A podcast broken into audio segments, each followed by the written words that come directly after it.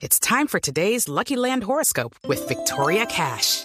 Life's gotten mundane, so shake up the daily routine and be adventurous with a trip to Lucky Land. You know what they say. Your chance to win starts with a spin.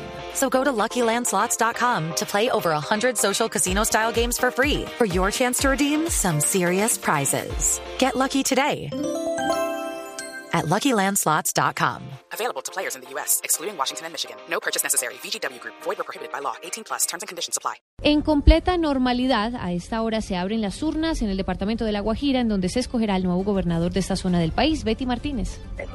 Gracias, sí, muy buenos días. En completa normalidad se acaban de abrir las urnas, ya la gente está ingresando al sitio de elección, se ha confirmado el uso de identificación biométrica para todos los puestos de votación y también la seguridad sobre todo en los municipios de la Alta Guajira. Las autoridades han confirmado seguridad en los municipios del norte de la Guajira.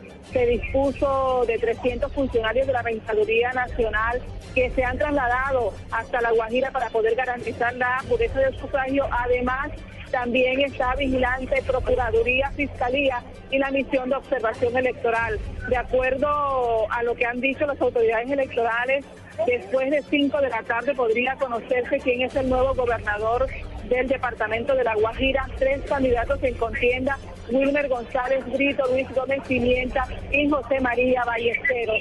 Eh, a las 5 de la tarde entonces ya podríamos saber quién es el nuevo gobernador de La Guajira. Desde Río y Martínez, Blue Radio.